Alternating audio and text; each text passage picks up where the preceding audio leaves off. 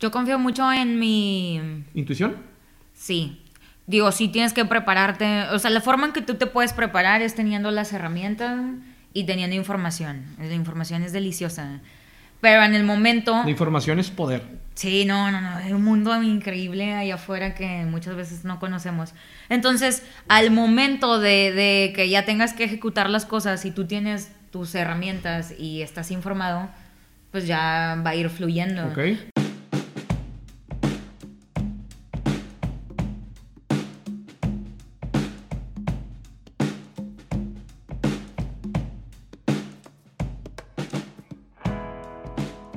Bienvenidos a un episodio nuevo. Hola, soy Raúl Muñoz y en esta ocasión tenemos a una invitada súper especial, Alma Blanco, que es locutora, comediante y una comedora compulsiva de tacos. Vamos a conocer, los invito a conocer su historia.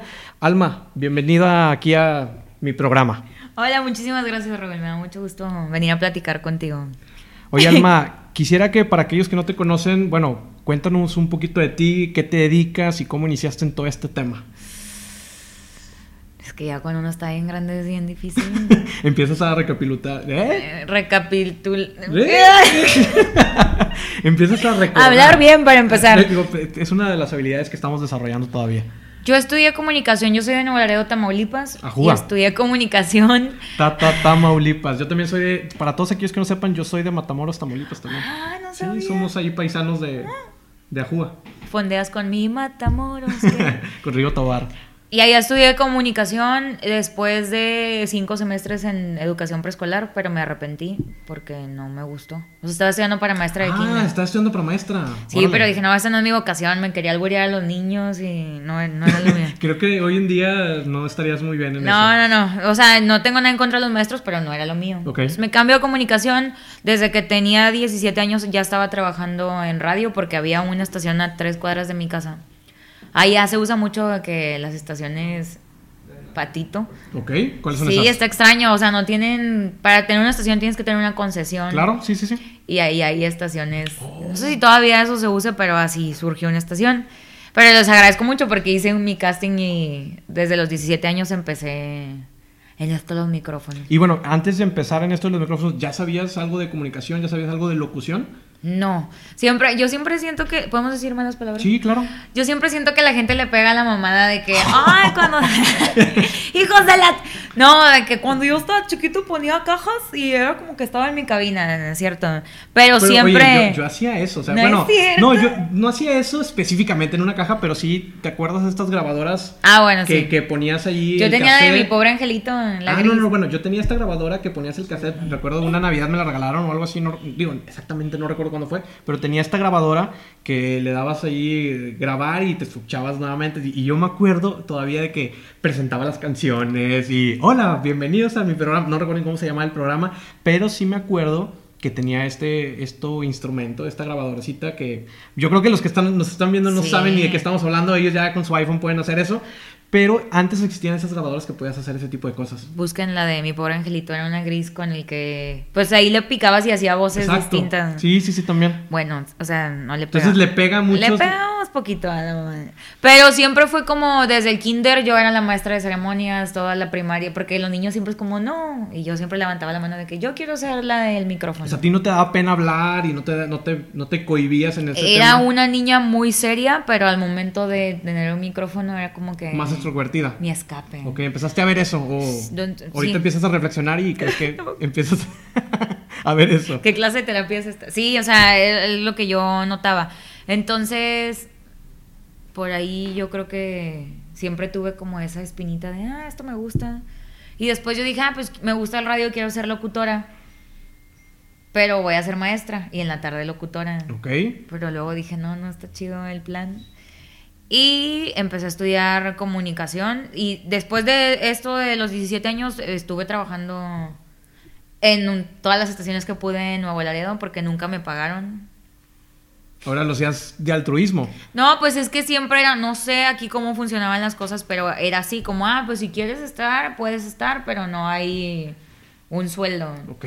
Hasta la última estación en la que trabajé, que actualmente trabajo también en una estación de Laredo, Texas, ahí fue como que ya tenía mi, mi sueldo y entonces lo utilicé para estar viniendo a estudiar a Monterrey un curso que tomaba de locución. Ok, oye, y todos, por ejemplo, los que trabajaban en radio en ese momento en Nuevo Laredo, ¿a poco todos estaban así sin sueldo y era como hobby de alguna manera? No, o? pues es que los que estaban eran de que el locutor que tiene 80 años ahí, Wow. entonces eran los que tenían como su sueldo, o gente que ya era como, este es mi trabajo fijo, como yo estaba en la prepa y luego me corría al radio, o estaba en la universidad y cuando salían corría al radio, pues era como, ah, pues Como algo extra y que podías hacerlo como, en lugar de a lo mejor estar en clases de, no sé, gimnasia y cosas de, de ese tipo, tú estaba estás, ejercitando la voz. estás ejercitando la voz. Y siempre lo manejaban como, ah, bueno, ahí está el espacio, tú lo puedes vender, entonces de ahí puedes sacar tu dinero de los patrocinios. Ah, ok, te dan esa libertad. Pero ¿a poco pudiste conseguir patrocinios cuando tenías Tú- 17 años? No, tuve uno a los 20, que era un restaurante muy rico, se llama La Parrillita en Nuevo Laredo, y yo Saludos les agradezco porque ellos confiaron en mí de que sí, a huevo, entonces tenía bien patrocinado. Oye, y bueno, comentas que te eh, estabas allá en Nuevo Laredo y luego pagaste de alguna manera el estudio y el estar viniendo aquí en Monterrey. ¿Y cuál fue esa experiencia? ¿Por qué quisiste salir de Nuevo Laredo? Porque yo creo que llegas a un punto. Una vez escuché a los tucanes de Tijuana porque ellos cantaban en bodas en su ciudad. Y de repente dijeron, aquí ya nunca vamos a pasar de cantarle en la boda de Juanito. Entonces creo que llegué a ese punto donde ya estaba en la estación que era la más escuchada, ya estaba en tele y ya era como, pues aquí quería sigue. más, ¿no? Entonces dije, ya no hay a, a dónde crecer más. Y una compañera de mi trabajo me dijo, estoy estudiando locución los sábados en Monterrey. Y dije, ay, yo quiero. Investigué, me inscribí, entonces iba y venía todos los fines de semana. Y me di cuenta que había más oportunidades de crecer con lo que yo hacía. Porque allá, si... Ay, mi mamá me va a grabar el spot para mi negocio y no pasaba nada. Entonces aquí sí te podías vender como, ay, yo quiero la voz de Alma Blanco. Y podías hacer más cosas. Allá ni siquiera había lugares de comedia. Ok, y bueno, y llega un punto en tu vida donde te tienes que venir para acá, para Monterrey, porque evidentemente lo que tú decías de que ya abarcaste el mercado, ya no había un espacio para crecimiento, y creo que eso es muy importante para todos los que nos escuchan de cuando tu actividad que estás haciendo, ya sea por hobby, ya sea por nivel ya que estés monetizando de alguna manera, llega un punto donde te topas con esa barrera y, y tanto te puedes quedar ahí, porque yo creo que a lo mejor muchos, también para ellos fue muy cómodo de que no, yo me quedo aquí, ya tengo mi trabajo fijo, ya no necesito buscar más, pero también puede llegar el punto donde, oye, pues ya tengo que buscar otra cosa, o sea, no me puedo quedar nada más aquí en el rancho. Y está bien, quiero aclarar, porque creo que llegamos a una época donde todo es bombardeo de ve por más, Claro. y sé libre. Y a lo mejor tú dices, "Ay, yo estoy con madre aquí con esto y, y está bien, pero yo quería más. Y fue como dije, no, pues me, me- me tengo que ir de aquí. Una vez había venido a Plaza Sésamo y yo dije, quiero vivir en Monterrey, no me gusta mucho. Por Plaza Sésamo. Que dijiste, voy a, venir, el- voy a venir todos los días a Plaza Es que vi el cerro de la silla así desde arriba del Space Shot. Dije, no, hombre, qué bonito, yo quiero estar aquí. No, y co- comentas algo bien interesante que sí, no- estamos bombardeados con que necesitamos crecer y necesitamos, y la verdad es que no es para todos, porque eso, el crecimiento implica dolor, implica sufrimiento. Entonces, ¿qué me pudieras decir que fue esos momentos duros donde te topaste realmente con la realidad y que dijiste, oye, no está tan fácil como creía? Y el venirme para acá, lejos de la familia, que bueno, Nuevo Laredo está aquí a la vuelta del rancho y estamos a dos horas de Sí, agarrar pero carretera. son 600 pesos en autobús. O sea, tres de ida y tres de... Ah, bueno, entonces, pero bueno, ¿cuáles fueron, Yo tú tenía- decir, esa, esa, esa etapa? Yo siempre les digo porque que- creemos que necesitamos mucho dinero para hacer las cosas. Yo tenía 10 mil pesos que ahorré durante todo ese, ¿Lapso? e- ese tiempo. Yo le digo a mis papás, me quiero ir a Monterrey. Y mi papá me dijo, estás loca. ¿Cómo crees? Y mi mamá era que... Mi mamá siempre me dijo, mientras tú demuestres qué es lo que quieres y, y- y veamos que de verdad tienes un propósito, yo me arreglo acá con tu papá. Pero no podemos mantener otra casa porque mi hermano en aquel entonces estudiaba en Saltillo agronomía y pues la casa de Laredo es otra casa en Monterrey. Dije, no se apuren, yo tengo... Yo me sentí un emperador por gracias a de que tengo bastante dinero, se me acabó en dos meses. y creo que me duró mucho. Entonces, creces mucho porque yo vivía en una casa donde mi mamá era mamá tiempo completo. O sea, había comida. comida. había ropa lavada, todo. Entonces yo no hacía nada y llegué y fue como... Ah, ¿a poco la ropa no se lava sola? Sí, yo veía la lavadora y creía que iba a volar un avión. ¿Qué está pasando aquí? O sea, aprendes mucho a también tener como esa disciplina de, pues yo tengo que pagar la- los recibos, yo tengo que hacerme de comer, voy a llegar y pues, si está- no hay calzones limpios, tengo que lavarlos también. Y organizarte, porque pues cuando el dinero no es tuyo, o sea, te das cuenta de que está bien caro el queso y una almohada también está bien cara. Y... Ya te empiezan a costar las cosas. Creo que, creo que es en ese punto cuando realmente te empiezan a costar las cosas, es cuando realmente empiezas a valorar las cosas. No sé si te ha pasado donde a veces estamos comprando cualquier cosa con que no era con nuestro dinero, que no nos costó nuestro esfuerzo, y si se nos pierde o si lo extraviamos, realmente fue como si no hubiera pasado nada, pero cuando tú adquieres algo, compras algo que te costó y que tú le pusiste a lo mejor ese objetivo para poder adquirirlo, es cuando, y que lo llegas a perder por algún accidente o por cualquier cosa, lo dejaste en el, en el taxi o etcétera, creo que es cuando te enseña, dices- te enseña a valorar. A valorar. Creo que pobrecitos aquellos que lo tuvieron todo, porque no, hombre, se perdieron unas experiencias increíbles. A mí, yo pues andaba en el camión, entonces contaba mi dinero de que este día voy a repartir mi demo en tales estaciones, armaba mi ruta de que, para que no me cueste tanto. Y me acuerdo mucho, siempre me acuerdo de las gorditas estas de nata que venden en las calles, que huelen bien rico. Ajá. No saben cómo huelen, pero huelen rico.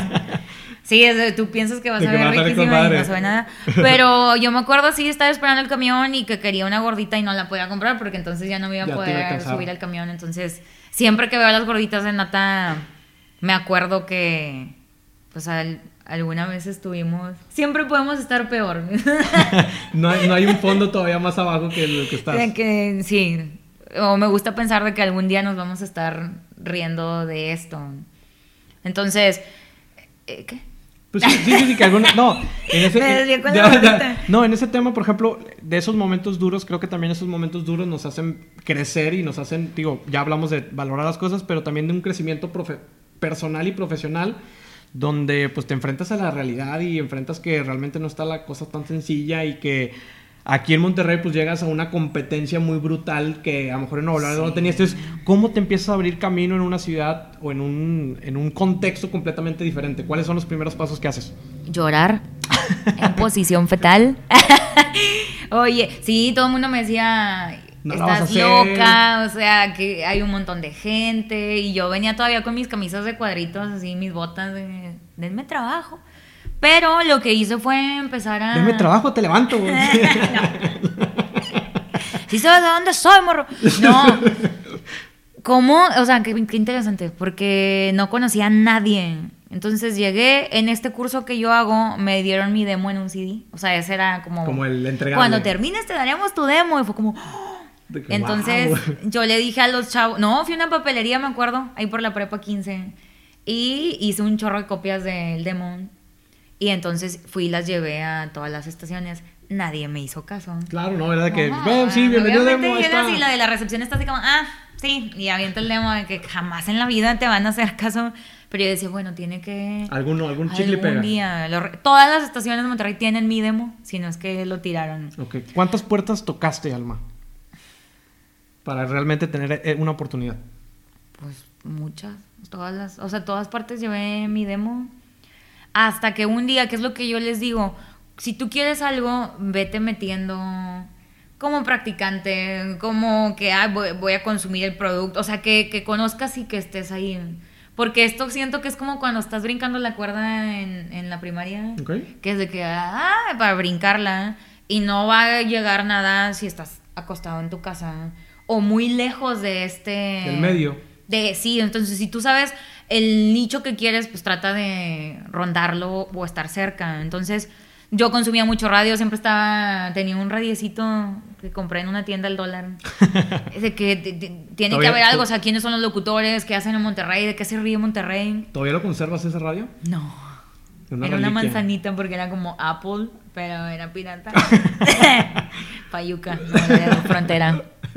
Border Patrol. Bueno, entonces, ¿De qué- qué- entonces sale un casting en una estación que se llama D99. Ah, claro. Saludos Y- a la gente de D99. Saludos, los quiero. Y me acuerdo que era de que estamos buscando una chica extrovertida. eh, y la imagen del casting era como una, una chava llena de tatuajes en moto. Y yo de que, soy todo lo contrario, pero vamos. O sea, querían una Vete Ayala. Ándale, pues sí. ¿Sí? Entonces, no, pues yo estaba ahí con mis toms piratas también. Es que todo puedes conseguir. ¿no? con En los el- chinos. en el gabacho todo se consigue. En, en el centro de Laredo, Texas, todo a un dólar. Ok. Entonces estaba ahí Saludos a formadilla. los chinos ahí con el coronavirus también que andamos. Ya no se saluden, por cierto. Nos hemos saludado. Sí. Y en la Ay. fila había así mucha gente que, claro, yo trabajé en Exo Guadalajara y todos así presumiendo sus cosas y sus tatuajes. Y yo de Tú llegaste sin un tatuaje con cosas piratas Fayuca y. no llegué. Con- o sea, con estaba- trenza. Lo único que tenía era muchas ganas de ser locutora. Qué padre. Y yo quedé en ese casting. Órale. Sí, entonces O sea, que- te éramos. metiste a todos. Sí. ¿Cuántos eran? Éramos- ¿Cuántos eran en el casting? Yo cuando estaba ahí, fácil, en la fila éramos 50 personas y creo que habían sido varios días de casting, no Ok. era el único. Y quedamos seis que nos estuvieron torturando durante varios días. Sí, era de que otro Grabando casting. promos No, ese casting estuvo muy interesante porque era como, entraba yo contigo, no te conocía, y era de que están en una esquina vendiendo bates. Y era de que, claro que sí, aquí estamos con... Yo me acuerdo que la promoción se llamaba... Espero no ofender a nadie, pero era como que es 14 de febrero y están vendiendo bates. Y yo de que pégame, pero no me dejes. Fue mi eslogan, me acuerdo. Muy mal. Eran Muy, otros muy tiempos. mal. Era, eran otros Pero- tiempos, el feminismo todavía no, no estaba. No, no estábamos este, reeducados. Y luego era que están vendiendo tangas comestibles, están vendiendo un cactus. Entonces, Ok. O sea, sobre eh, la eh, marcha tenía. Mira, qué, qué interesante porque te, de alguna manera te forzan a que desarrolles y que a ver qué tan creativo y qué tan en sí, temas de, de yo vi mucha gente caer. No, claro, me así imagino de porque que es- se quedaban en de que, que, ay, ¿cómo le hago? Y yo, ay, pendejo, lo que sea. O sea, Habla así. es que yo me acuerdo mucho que había alguien y que están haciendo un control para Nissan. Y de que, es que no conozco nada. Yo, invéntalo. O sea, no, es- no es, de- De no es real. sí, de que no, no, no es cierto, así que estamos jugando. Sí, De- me de acuerdo mucho que había una chava que conocía a uno que trabajaba ahí. Y cuando salimos, porque se quedó así, él le dice. A veces es más importante la rapidez que la precisión y la seguridad con la que digas. las Claro, la confianza creo que es muy importante. Fíjate que yo recuerdo una vez, porque yo también tuve mis pininos, no en radio específicamente, pero sí en actuación. Y en- recuerdo una ocasión un casting donde estaban, creo que era la obra de Grease, la, la obra musical de Grease, Ujú. Vaselina. Y empiezan de que, oye, pues te ponen en situaciones y era como un grupo de 10 personas que estábamos haciendo eh, como esa ese casting, por así decirlo, y te ponían así que, oye, te ponían el contexto y ya empezabas y yo decía, oye, pues no sé qué onda, pero empiezo a hablar y empiezo a hablar, empiezo a hablar, empiezo a destacar, empiezo a decir chistes y esa rapidez fue lo que me llevó a, a quedar en el papel o quedar en, es- en esa obra en ese momento. Que otros estaban como más cohibidos, como que no sabían qué reaccionar, no sabían qué decir y creo que lo dices muy bien, eh, no se trata de serlo perfecto, no se trata de, de tenerlo ya todo, tener todo el conocimiento, sino se trata de aventarte, se trata de hacerlo y se trata de accionar. Porque son momentos claves donde La oportunidad se te puede ir. no dudo que ahí hubiera personas muy talentosas. No, no, claro. Pero pues si en ese momento... Son pruebas no, de la vida. Sí. Son pruebas de la vida que, que si en ese momento no sabes cómo eh, resolverlas, pues entonces eh, no vas a tener en- en- a la hora que estés en el aire, no vas a poder resolverlas en ese momento. Bueno, sí, porque es mucho en este trabajo el... Estás sentada, yo la otra vez estaba en la cabina y viene llegando la Chupito, es una entrevista. y "Ah". Entonces es Sí, sí, resolver sí, son- en el momento resolver en el y momento. si no pudiste en un casting, pues imagínate al aire. Ok. Oye, Alma, platícame un poco de tu proceso creativo a la hora de construir una voz. O sea, ¿cuál, el momento que tú llegas a una solicitud y te dice, oye, necesito una voz tal, tal y tal, ¿qué empiezas a reunir? ¿Cómo le haces? ¿Cómo funciona tu mente en ese momento? Qué difícil pregunta. No, pues me imagino que lo haces Pero sin es, pensarlo. Pero, bueno, ¿tienes lo- algún, algún, no sé, un temario? ¿Empiezas a llenar un checklist? ¿Algo así? ¿O a mera interpretación y a cómo vaya saliendo también? Yo confío mucho en mi... ¿Intuición? Sí. Digo, sí tienes que prepararte. O sea, la forma en que tú te puedes preparar es teniendo las herramientas y teniendo información. La información es deliciosa. Pero en el momento... La información es poder. Sí, no, no, no. Hay un mundo increíble allá afuera que muchas veces no conocemos. Entonces, al momento de, de que ya tengas que ejecutar las cosas y tú tienes tus herramientas y estás informado, pues ya va a ir fluyendo. Ok. Porque también veo mucho que hay gente que como hizo un script o hizo unas preguntas, ya no fluye. Así que, oye, ¿cuándo sale tu disco, Raúl? Y tú, ah, fíjate que va a salir mañana porque es el cumpleaños de mi abuelita. Ok, y cuando entonces en lugar de decir, tu abuelita era importante para ti, o sea, seguir ahí Seguir el lo que te va dando la vida, o sea, tienes que agarrar lo que te da la vida y jugar con eso. Agarrar los cachetazos que te da la vida, los limones de la vida. Poner el otro. y ponerle la otra mejilla. No, o sea, te puede, la vida te va a dar cachetadas todo el tiempo. Tú decides si haces un libro de de cachetadas. cómo sobrevivir a base de cachetadas o te quedas llorando en el piso. En la banqueta. Entonces, por ejemplo, si llega alguien contigo para hacer un tema de una voz, para una locución, un comercial, que te dicen, oye, necesito una voz tal, tal y tal, ¿cómo empiezas a, a discernir un poquito cómo va la onda y cómo empiezas a agarrar la onda y al- a la solicitud? Siempre también eh, que es un trabajo increíble que hace la gente que está dirigiendo detrás, como en las novelas. Ok. ¿No te ha pasado que ¿El dices, mira, en esta novela esta actriz está bien padre? Porque quien está detrás también tiene un jalezote que hacer. No, pero claro, también- también- Sí, o sea, tú llegas y te dan un texto de que, ah, bueno, este es del pollo matón.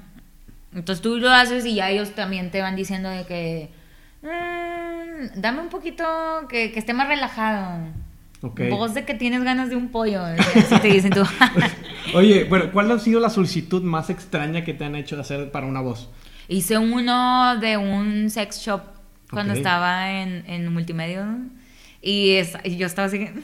Que- Porque pues el, el, el que- vato en su- Oye, te reías de que, y puedes comprar este consolador y... Así sí, de que te reías. Siéntate. Y el, el vato en su jale, ¿no? De que eh, necesito que seas más sensual. Y yo. "Ah". sí. Pero pues es parte de. Es parte del trabajo. Actuar. No, claro, porque también muchas veces sucede que a veces los actores, por ejemplo, en películas, por su mismo trabajo de improvisación, hay cosas que se quedan y que eso es lo que le da mucho punch a la película o mucho punch a ciertas líneas que tenía que decir el actor por su, su hábito o su habilidad de poder improvisar en ese momento. Entonces, me imagino que debe ser algo similar en temas de locución. Y también tienes como tu mm, línea, ¿no? O sea, yo creo que no podría hacer como noticias o esto porque mi mente me, me inmediatamente me da, o sea, me da el albur, me da el chiste, entonces... te puedes eh, reír en ese momento. sí, Imagínate que estás hablando del coronavirus y que de repente te reír. Sí, y mi papá quería que fuera de la micha, pero soy Alfonso Sayas. Entonces tú también tienes que Claro, reconocer claro. o qué es lo que quieres, que la verdad yo estoy súper a gusto con lo que hago, no es como, ah, yo quería noticias, pero soy bien lepera. No, no, no, claro. eh, creo que eso es importante porque trabajas sobre esa fortaleza que tú ya tienes y ya te agarras ese- sobre esa línea y ya te empiezan a identificar y te empiezas a posicionar con eso que tú eres experta de alguna manera en. en Un día me dijo un jefe que tenían en Nuevo Laredo que conocieras tu fórmula y no la traicionaras.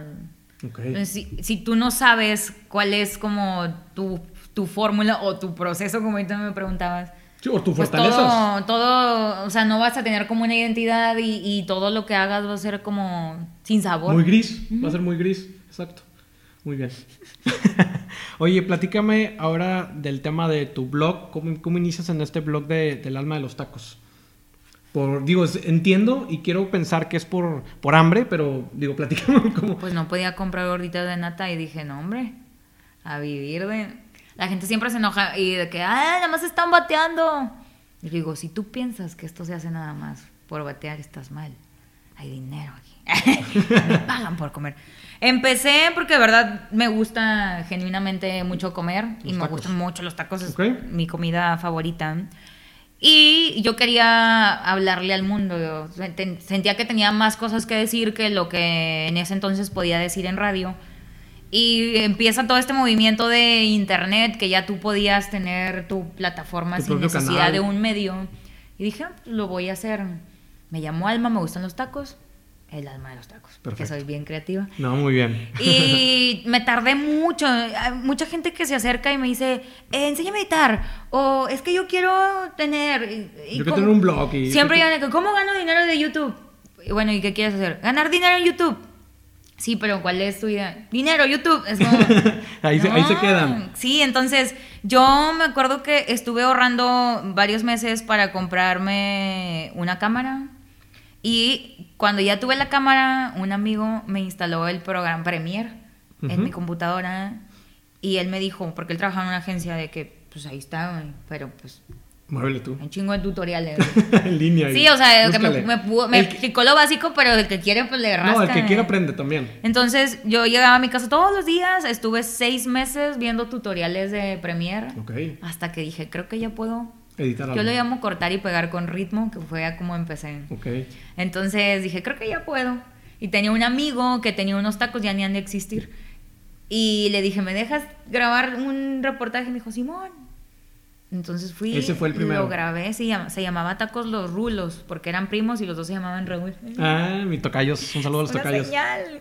Entonces fui, eh, me ponía, vi tutoriales también de cómo puedes, como el programa pues no era así como muy legal que dije, no tenía las transiciones, entonces tuve que aprender a jugar con la cámara Ah, mira. para que se viera. O sea, tu- tus transiciones Todo eran está manuales. manual, sí. Y luego de que también me detuve mucho tiempo de quién me va a ayudar, quién me va a editar, quién me va va a acompañar, hasta que dije, chingue su madre. Después de un chingue su madre vienen muchas cosas muy No, y es que también si te esperas a que, oye, a conseguirme el editor, oye, conseguirme quién me grabe, quién me edite, quién no sé qué, pues nunca hubiera salido. Siempre estamos esperando el mejor escenario y nunca va a llegar.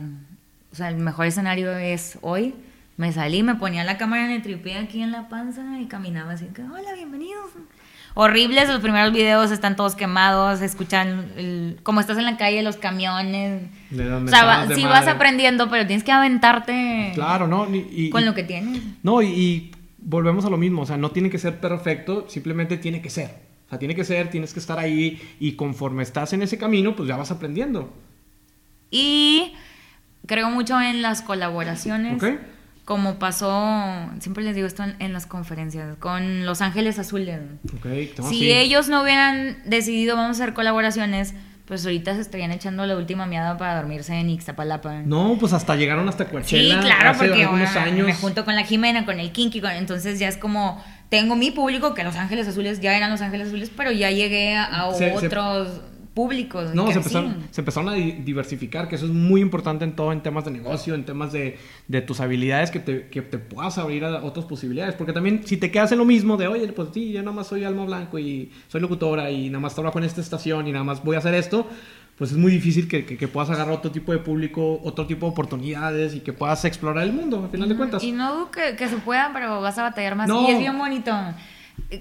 Es bonito que tú quieras colaborar con alguien que te, que te lo pide, que a huevo te voy a ayudar, porque también hay gente que no, porque No, vas a hacer lo sí. mismo que yo. Y que- la gente piensa que dando lo que saben se van a quedar sin ello y no es así. No, claro, creo que es importante compartir el conocimiento Claro. y, y tenemos esa tarea también de compartir porque entre más personas se sumen, también más te va a ayudar a ti. Y eso, por ejemplo, yo lo veo mucho en temas de podcast. O sea, a mí me conviene que más gente tema- tenga podcast. ¿Por qué? Porque si, si hay más gente, pues más público va a llegar y de repente se va a encontrar con mi contenido y va a decir, "Oh, mi contenido va a empezar a crecer a que si yo me quedo con el mismo público y no le enseño a nadie y no les, no les hago podcast a los demás. Entonces, prefiero agarrar ese público que, que no ahorita no está metido en ese tema de escuchando ese tipo de contenido, a yo tratar de abrir brecha y buscar y buscar y buscar. Entonces, prefiero di- diversificar y em, jalar más gente de otro tipo de, de aficiones y que eventualmente pudieran llegar a mi, a mi podcast. Si le va bien a uno, nos va bien a todos. Claro, creo que el sol sale para todos y, Piensen en eso siempre. y es importante también que sea así.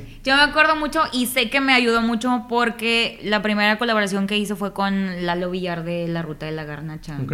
Yo tenía bien poquitos videos. Me acuerdo que había como 400 suscriptores en YouTube. Y tocó que él también era comediante de stand-up.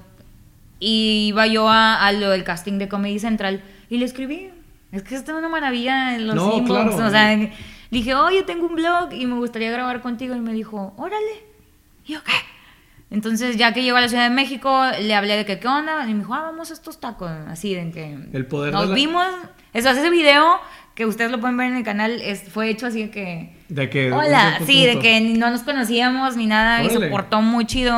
Entonces, O sea, fue muy auténtico. sí, sí, sí. Me dej- en esa taquería que se llama El Borrego Viudo, me pusieron el gorrito y el mandil. El taquero estaba atrás de mí y estábamos como en esta escena de, de Ghost of Love, se llama la Ajá, sí, sí, sí. Sí, Acá estaba, moldeando- moldeando el trompo. Está bien padre esa escena, entonces yo fui muy feliz y, y siempre dije, qué chido que él, porque él ya era No, la claro, ruta que de la se abrió- que se no abrió fue como, a- ay, no, porque- y él me acuerdo mucho que me dijo, yo me fijo en que la gente tenga amor por lo que hacen y, y se ve que tienes mucho amor por lo que estás haciendo, entonces, adelante, vamos a grabar y yo.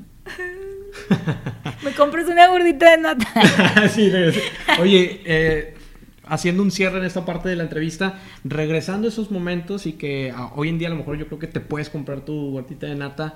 ¿Qué te llevas de todo ese proceso que hoy en día estás? Sé que no estás a lo mejor en el punto donde quisiera estar porque todavía nunca vamos a llegar a ese punto porque no existe, no existe un punto donde realmente, porque si nos echamos a dormir en ese punto que según creemos donde ya tenemos todo, creo Te que nunca va a haber tema de crecimiento y ahí te vas a quedar en la comodidad. Entonces, regresando y haciendo una introspección en eso, ¿qué te, qué te llevó todo este camino al momento donde estás? Creo que, o sea, ¿qué me, qué me ¿Qué te queda? queda? Sí, ¿qué te quedas con Creo eso? que la peor experiencia es la mejor maestra. Cuando te pasan cosas difíciles o que no esperabas o que te duelen, disfrútalas. Es como un videojuego y ya pasaste un nivel, te dieron un arma nueva, entonces ya estás como... En el siguiente. "Bueno, en la siguiente, venga otra vez porque nunca vas a llegar a, ah, ya estoy con madre. Siempre va- así es la vida, ni modo, así la hizo Diosito. Entonces, de esas experiencias es como creces y como vas aprendiendo. Colaboren, sigan siempre aprendiendo, descarguen TikTok. Tú fuiste el que pusiste que era la aplicación más descargada. Sí, es la aplicación más es que le descargada estaba hoy en diciendo a día. él, la Sí, descargué claro. por eso, yo tengo 38 mil seguidores. Ey, ingrata, yo tengo como 500. No, Y- no puede ser. mundo- ya, ya no voy a dar consejos porque luego crecen más que ya yo. sé que otra cosa me llevo. La gente siempre va a hablar. No le, o sea, escucha lo que creas que te puede servir.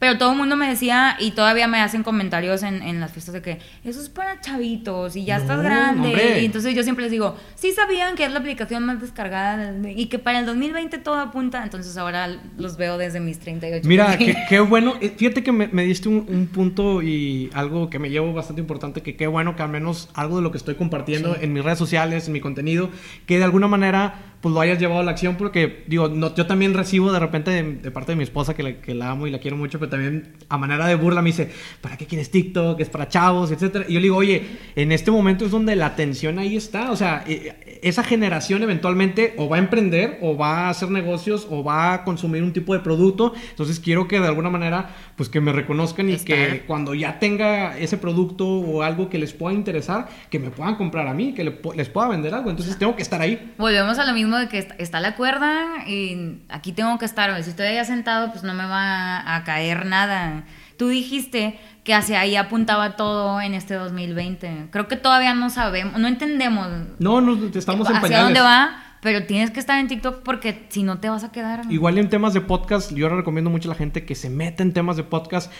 El tema que quieras hablar, hay disponibilidad en temas de podcast porque te, te comparto esta estadística que ya también la he compartido en diferentes ocasiones, que por ejemplo si tú te metes a YouTube y ves tus canales de YouTube, eh, existen 85 millones o un poquito más de canales de YouTube ya. Yo creo que esa, esa estadística yo la leí en noviembre, ahorita yo creo que ya debe debe haber muchos más de 85 millones de canales. En podcast está en un millón de programas, un millón de podcasts. Y en Latinoamérica o en México es, somos así una, un granito de arena porque en Estados Unidos es donde más producen podcast. Entonces imagínate que tú quieras hablar de un tema en particular, no sé, tú eres coach de ventas o eres, este, te gustan las piedras y quieres hablar sobre las piedras. No creo que en podcast vaya a haber más de dos programas que te hablen de piedras y a lo mejor si tú te metes a YouTube va a haber a lo mejor unos 100, va a haber unos 1000 de personas que te están hablando de, de piedras, de formas y de cómo usar las piedras para tu beneficio y demás. Entonces, por eso recomiendo mucho el tema de podcast para aquellos que se quieran meter en temas de contenido, que compartan, que recomienden cosas y que creo que te puede ayudar a construir ese micronicho que tú quieres. Y va a haber más gente que también va a estar interesado en eso, te vas a dar cuenta de eso. No hay ideas demasiado locas. Yo he visto canales de. Hay un canal de YouTube de que no me gusta el queso y él prueba quesos y dice, "Ah, no me gustó. hay un canal de un señor que está en la cárcel y te enseña cómo vamos a preparar una lasaña con una maruchan y unos doritos. Órale. Hay que se dedica a buscar en la basura de Estados Unidos y él ya está mueblando su casa con. porque allá tiran cosas. Casi bien padres, no creo que buscando en la basura de barrio antiguo me vaya a encontrar. Eso algo padre. Entonces, no hay ideas demasiado locas. Si tú crees de que ah, a mí me gustan eh, los vasos, pues haz tu canal de vasos. Ok, me gusta eso y quiero que termines con lo que regularmente terminas, que, que, es el tema de lo que tú manejas de los mejores elotes del mundo y que también haces esa conexión de que no hay ideas tan locas. Entonces, si pudieras decir algo a toda la gente que quiera empezar un proyecto, que quiera empezar un canal de YouTube, que quiera empezar una carrera artística o una idea de negocio, ¿qué le pudieras decir? que no, que no lo hagan. que porque esto de los elotes nunca se me olvidó porque cuando yo decidí cambiarme de carrera, fui con mi mamá a decirle que quería hablar con ella. Y me dijo, estás embarazada. y le dije, no. De que, oye, tengo, que, tengo que- tengo que tener una conversación seria contigo. Y ya fue, desde ahí ya empezamos mal. Del Espíritu Santo de quién, mamá. y entonces le dije, no, ya no quiero estudiar ahí, en esa escuela. Y yo estaba esperando así la chancla voladora. Y me dijo, ya no vayas. Y yo, ¿qué? Regáñame. Me dijo, ya no vayas, si quieres vender elotes, vende elotes, pero que sean los mejores elotes del mundo. Entonces, nunca se me olvidó, porque eh, yo esa noche eh, aprendí de mi mamá que puede ser lo que tú quieras y hacer lo que tú quieras, pero no podemos ser felices si no hacemos lo que nos gusta. Entonces, y que lo que vayas a hacer, hazlo con todas tus ganas y ahí entrega la vida. Entonces, creo que podemos fallar en lo que no nos gusta porque regularmente las personas buscamos la seguridad y de que, ah, no, pues me voy a, voy a ser contador o, o voy a este trabajo porque en mi casa me dijeron que los doctores... Que- Que ganan más dinero y que Pero son si nos puede ir mal en lo que no nos gusta, también nos puede ir mal en lo que sí nos gusta. Y en todas partes va a haber obstáculos, pero es más bonito estar batallando por algo en lo que crees, que crees y te lo que te gusta. gusta. Tienes que creer primero en esa idea, ¿no? porque cuando la vida se pone difícil y cuando se cierran las puertas o te juzgan, pues de qué te vas a abrazar de, de ese sueño que tienes. Claro. Si te tiene no- que gustar, si no lo vas a dejar. Sí, si no pesa Un chingo, si como quiera pesa la vida, así como, imagínate quiera, como quiera pesa, claro. este, pues estar en lo que tú crees. Crean en su idea, no nada más sea porque quiero ganar dinero de YouTube. No, no, no. Creo que, que- creo que eh, con eso podemos cerrar y el que estés trabajando sobre esa idea, sobre esas ganas, es mucho más motivación que si estás trabajando en algo que no te motiva, en un trabajo que detestas, porque está comprobado que el 80, 90% de las personas que tienen un empleo no disfrutan su trabajo. ¿En, en México? en México. Entonces, pues mejor estar haciendo a lo mejor algo que no te deje tanto dinero, pero que te apasione y que te guste, que estar haciendo algo que nos está haciendo feliz. Y tomen agua. Frutas y verduras Y también. pónganse bloqueador solar. y no saluden no hoy en le día. marquen a su ex. Pues Alma, muchas gracias por esta entrevista y nos vemos por aquí en otra ocasión. Adiós. Ok, ¿qué hacer? no, no sé, no sé cómo cerrar todavía los programas. Muchas gracias a todos los que nos vieron por acá en YouTube. Sigan a Alma Blanco en arroba Alma Blanco G. También la pueden encontrar en su canal de YouTube. ¿Sí es así tu arroba? En Sí, Instagram en sí. Instagram, ok. Y en YouTube es El Alma en los Tacos. Y en Facebook es Alma... El Alma de los Tacos porque una señora tiene alma la Pero robo. mi página está verificada. Ah, bueno, pues muy bien. Entonces busquen Alma ahí en sus páginas verificadas. Ya es toda una famosa y artista. Entonces la pueden encontrar ahí. También me pueden seguir a mí en arroba Raúl Muñoz con un 4. No sé por qué, pero pues ahí síganme porque tengo, me puse un 4 por ahí.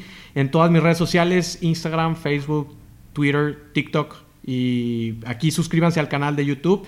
Dele- dejen sus comentarios para saber si les gustó el episodio, si quieren saber más de cosas, si quieren unos tacos. Bueno, escríbanle a Alma porque yo no tengo tacos. Muchas gracias a todos y nos vemos en el próximo episodio.